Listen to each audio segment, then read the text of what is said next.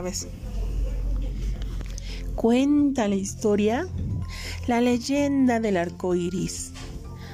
Un día muy bonito, todos los colores empezaron a pelear porque decían que todos eran los más importantes. Y escuchamos al color verde. Yo soy el más importante porque represento las plantas, las hojas y la hierba. También sin mí todos los animalitos morirían. Eso no es verdad.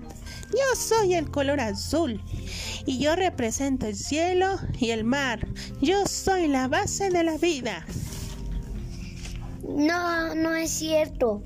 Yo represento la alegría y la felicidad.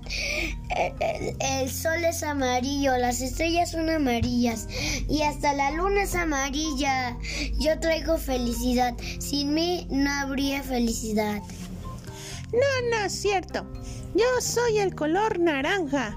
Yo represento la salud y la fuerza. Las zanahorias, las naranjas, las mandarinas. Yo soy precioso y represento la vida humana. No es cierto, yo soy el rojo. Este, yo soy importante porque traigo las flores rosas, eh, la vida, el, este, el amor y el fuego. No, no, no, no, no, yo soy el más importante. Yo soy el color púrpura. Yo represento el poder de los reyes, de los jefes de Estado y los obispos. Represento autoridad y sabiduría. A mí me escuchan y me obedecen. No, no, yo soy el color blanco. Yo porque yo tengo paz y tranquilidad. Sin mí no habría tranquilidad y paz. ¡Ay! Pero de repente la lluvia habló. Se escucharon estruendos, relámpagos, lluvia y dijo, todos están locos. No deben de pelearse así.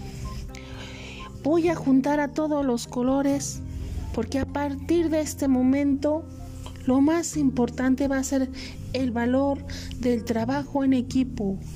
Y así, finalmente, se formó el arco iris y todos fueron amigos y trabajaron juntos por siempre. Fin.